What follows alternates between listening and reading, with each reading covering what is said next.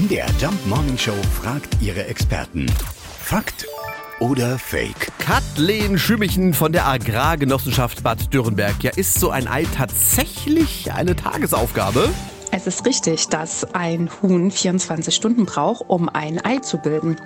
Und zwar muss man sich das in etwa so vorstellen, dass sich im Eierstock ganz viele Mini-Eizellen befinden. So eine Mini-Eizelle benötigt aber acht Tage, um genug Dotter anzusammeln, bevor es in den Eileiter freigesetzt wird. Und dort kommt es dann innerhalb von drei Stunden zur Bildung von Eiklar, das sogenannte Eiweiß. Im Anschluss daran braucht es noch mal eine Stunde, dass sich so ein leichtes dünnes Häutchen bildet.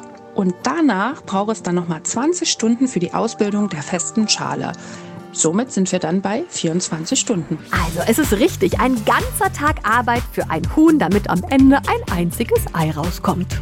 Weißt du eigentlich, was ein Ei macht, wenn es den Osterhasen trifft? Ähm, Es wirft sich in Schale.